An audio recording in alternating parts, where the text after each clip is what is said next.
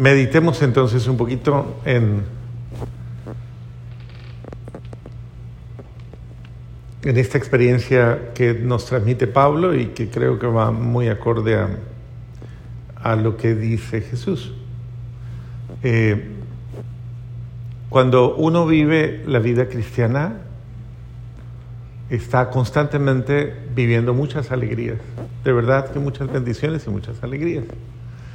Y alegrías permanentes, de esas alegrías que son verdaderamente profundas, que llenan el corazón y llenan el alma, porque están en sintonía precisamente esas alegrías con con nuestra única felicidad o verdadera felicidad, que es saber que estamos haciendo bien las cosas, saber que, estamos eh, como en satisfacción de conciencia, estamos haciendo bien las cosas.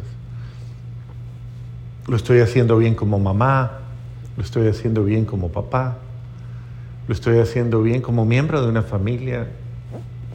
Eso es importante y eso da alegría. Hay muchas razones por las cuales alegrarse, pero una de las razones por las cuales creo que es importante alegrarse es por poder uno comprobar que, pues que sí está escuchándolo, que Dios le invita a uno hacer el bien. Y eso trae alegría. Hacer el bien trae mucha alegría. Y por eso hay que hacerlo siempre, o sea, siempre disponemos, debemos disponernos a hacer el bien.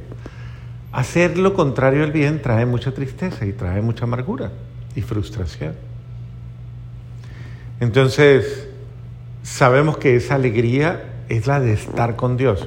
Y lo bello del Evangelio es que Jesús lo, dice de una manera muy bonita. Eh, yo me voy, pero volveré. Es, es el sentido como de, a los apóstoles, la pedagogía de, de esos momentos tan hermosos que vivimos juntos, eh, pero que nunca pues desaparecerán porque seguiríamos estando juntos. Es la alegría de la plenitud del Espíritu, de la acción del Espíritu en nuestras vidas. Nosotros somos hijos de esa promesa, o sea, así fue que creímos nosotros. Nosotros creemos como fruto de alguien de nosotros que creyó y otro que creyó, tu abuelita, tu abuelito, tu mamá, tú. Creyeron, creyeron, creyeron, creyeron y no necesariamente vieron a Jesús físicamente o comieron con él, como lo hicieron los apóstoles. Pero somos hijos de una tradición de fe y esa fe para nosotros no es eh, una historia bonita, es una experiencia profunda de relación en la que nosotros por nuestros propios medios hemos comprobado y comprobamos constantemente que efectivamente Él está con nosotros, Él está con nosotros, Él se manifiesta. Y eso no son palabrerías, son verdad. Él se manifiesta en un corazón que lo acoge. Y es feliz. Entonces, la alegría de estar con Dios es la alegría también de hacer el bien, de ser bueno o de ser buena. Y creo que eso le da tranquilidad a su corazón y a su mente. Usted puede dormir tranquilo. Cuando usted sabe que al menos con sus debilidades, fragilidades, lo que quiera, pero usted está luchando por ser bueno. Y eso da alegría al corazón y da paz.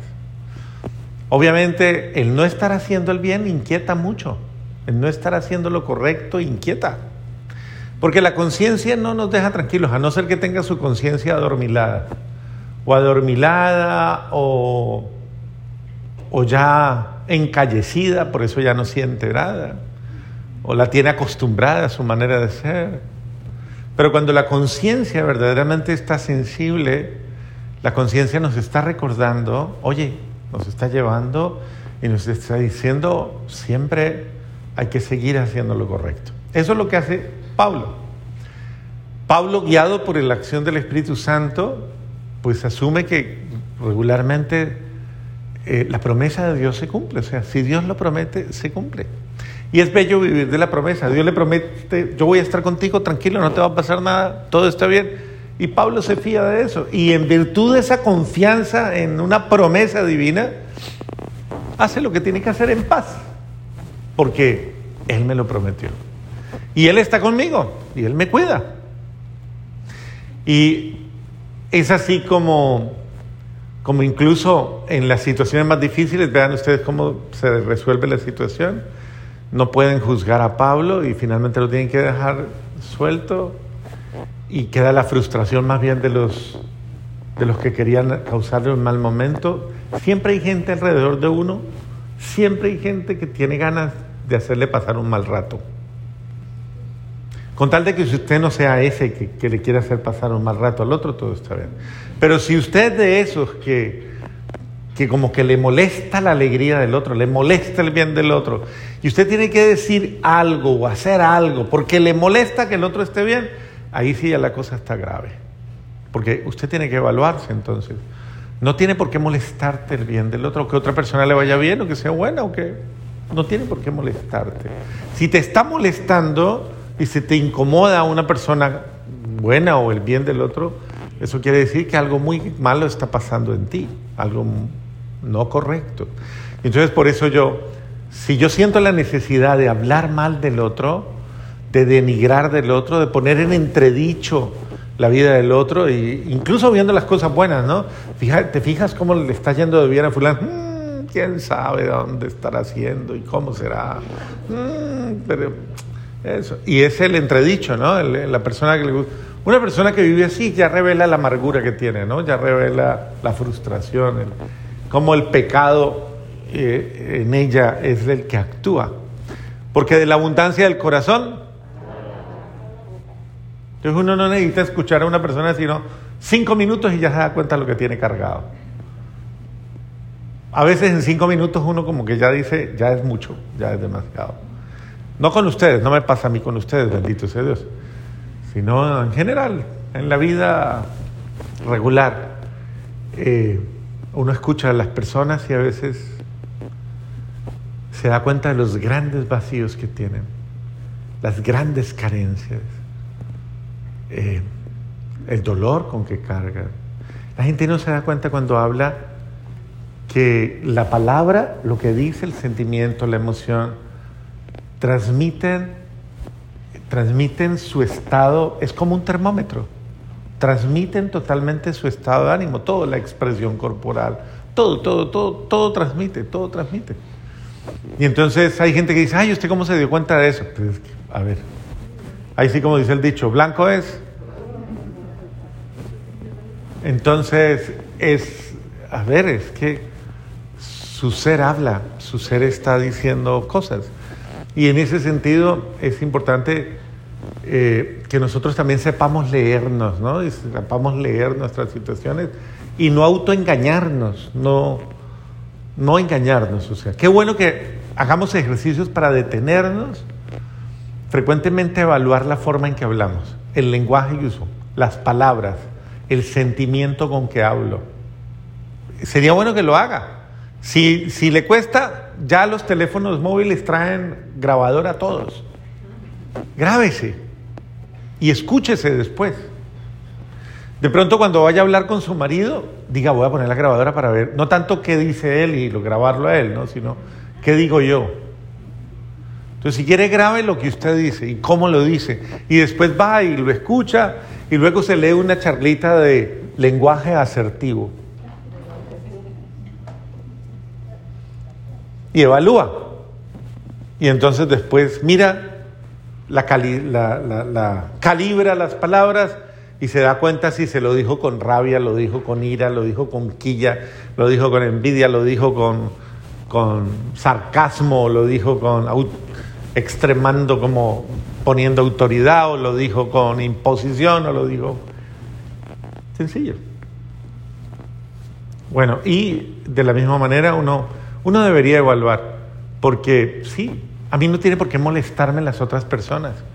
¿Por qué a estos judíos les molestaba tanto Pablo? Les incomodaba demasiado Pablo, tanto que querían matarlo y agarrarlo a palo y todo. Yo sé que a ustedes no les cae nadie mal así, ¿cierto? Nadie. Pero si le llegara a pasar, sería interesante que se como que revise, ¿no? Y piense, ¿por qué me cae tan mal? ¿Por qué me molesta tanto? Es que hasta el tono de la voz apenas me chilla, dice. Y hay gente que lo expresa y dice, ay, no, no, no, es que no aguanto ya más nada. no tolero, no soporto. Bueno, eh, habría que pensar qué, qué hay en mi corazón o qué hay en mi ser que me molesta tanto de la otra persona. Eh, finalmente, me parece importante saber de dónde viene la alegría verdadera y de dónde viene la falsa alegría. Jesús dice que por mí serán felices y se alegrarán por mí, ¿no? Y creo que es una, una buena manera de reflexionar dónde espero yo encontrar mi alegría. ¿Qué es lo que me hace feliz a mí verdaderamente? Si me hace feliz eh, que Dios me dé paz, estar con Él y obviamente qué bonito es aprender a ser feliz con lo simple de la vida. Es fácil. Pregúntele al que está al lado, pregúntele, ¿qué le alegra a usted la vida? Pregúntele. ¿Qué, qué le hace feliz a usted? ¿Mm? Es una pregunta difícil de responder. ¿Qué le hace feliz a usted? Si, le, si necesita mucho tiempo para responder esa pregunta, ya se está complicando la cosa.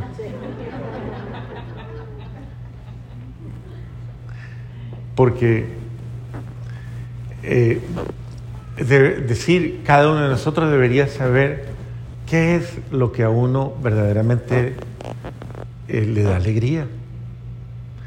No está bien una persona que se va volviendo como insensible, ¿no? No, yo no, nada. ¿Qué le alegra? No. ¿Vamos a bailar? Pues. Cantamos, hacemos karaoke o hacemos una cosa de esas. Pues, no sé. Si quiere. quiere comer algo, le gusta la pasta, le gusta la. Lo que quiere. Oiga, una vez se dirá, ¿será que está vivo? ¿Está muerto? ¿Está, ¿O está agonizando?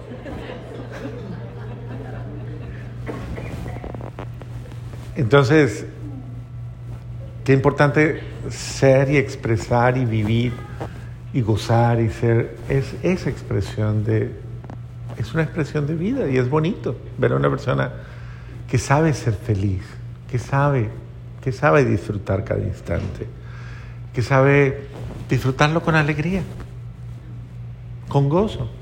Si, si viene una hora de llorar, pues sabe llorar y llora hasta con ganas. Sí, porque a veces uno se encuentra en la gente, ay, no, no, padre, es que no quiero llorar delante de usted. No, llore, hombre, todo lo que quiera. Pues, ¿Cuál es el problema de que llore? Llore, si quiere llorar, llore. Es, no se reprima, o sea. Es el sentido, sea usted. Y sea auténtico, que la autenticidad es tan bonita. Por eso es que los niños son tan bellos, ¿no? Porque los niños son auténticos. Un niño eh, fácilmente va y te da un abrazo y tú te sientes cómodo. No hay problema. Te dice cualquier cosa y está bien, es bonito. Nosotros los viejos. Bueno, ustedes son muy jóvenes, bendito sea Dios, pero. pero de verdad, uno entre más viejo, más complicado es. Yo creo que en eso se da uno cuenta cuán vieja es la persona, en lo complicada. Entre más viejo, más complicado. Pero hay gente de edad más joven que muchos jóvenes.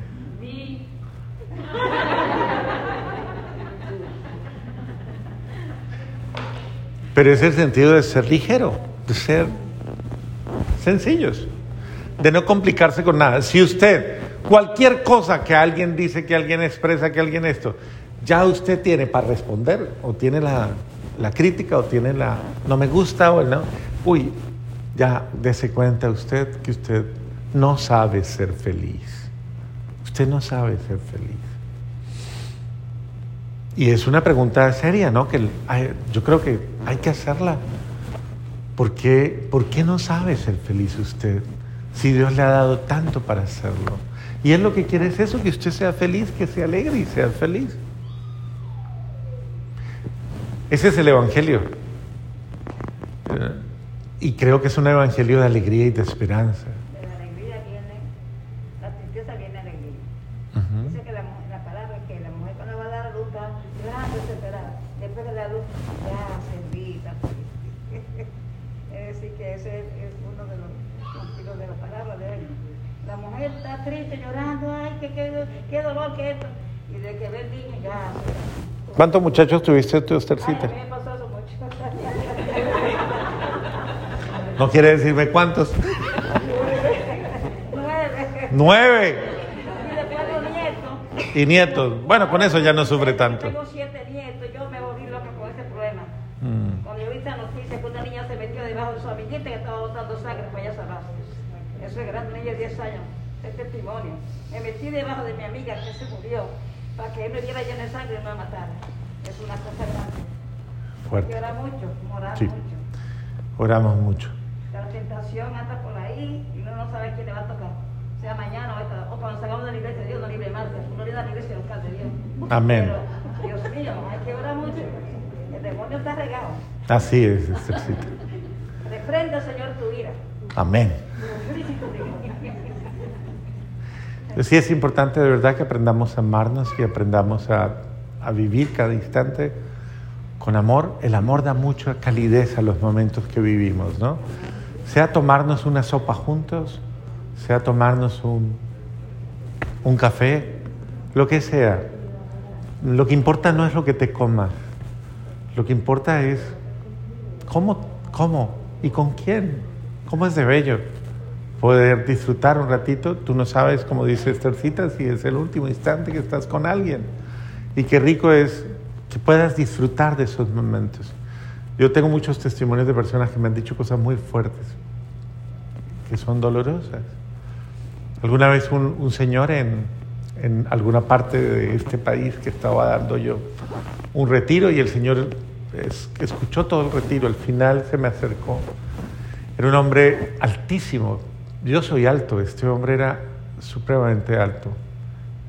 Eh, digo era, no porque haya muerto, sino porque no lo volví a ver nunca. Y recuerdo que se paró enfrente de mí muy cerca y comenzó a contarme una historia muy dura. Me dijo, un día estaba peleando yo, y esto no me lo he sacado de mi corazón, estaba peleando con mi hermano en mi casa. Estaba peleando, peleamos una discusión, yo amaba a mi hermano, sé que mi hermano me amaba, pero fue esas discusiones tontas entre hermanos, peleamos y él salió muy bravo de la casa. Salió de la casa, hubo un accidente y él murió. Mi mamá, a consecuencia de esa pelea que hubo, ella me acusó de la muerte de mi hermano, se puso muy brava conmigo y nunca me volvió a hablar. Y murió enojada conmigo. Y él me decía, yo tengo, tal vez tendría unos 50 años el, el Señor, y me decía, y no tengo paz. Y en ese momento vivimos un momento muy bonito de, oración y de reconciliación. Eh, en un momento determinado incluso él me abraza, imagínense, es un tipo gigantesco. Y entonces me abraza y comienza a llorar como un niño chiquito. Eh, en un acto de perdón y de reconciliación con su, pa- su madre y su hermano. Y, pero a mí me dejó muy marcado ese detalle, ¿no? Cómo uno puede tener la desgracia de, de tener un momento de esos tontos, triviales, en los cuales se pierde el control y se cae en algo malo y permitir que eso marque para toda la vida, defina tu vida. Por eso, ¿cómo es importante devolverse a tiempo, no? Y pedirle a Dios que nos dé la gracia de devolvernos a tiempo y resolver lo que haya que resolver antes de que pase algo peor. Entonces, sí me parece importante pedirle al buen Dios que nos dé esa alegría oportuna, una alegría por, por eso, porque disfrutamos. Yo, pónganse a pensar en algo. Hoy, hoy por ejemplo, hoy no, esta- ayer por la mañana me contaban de un amigo que murió, eh, el esposo de una gran amiga que conocí aquí desde el año 2000.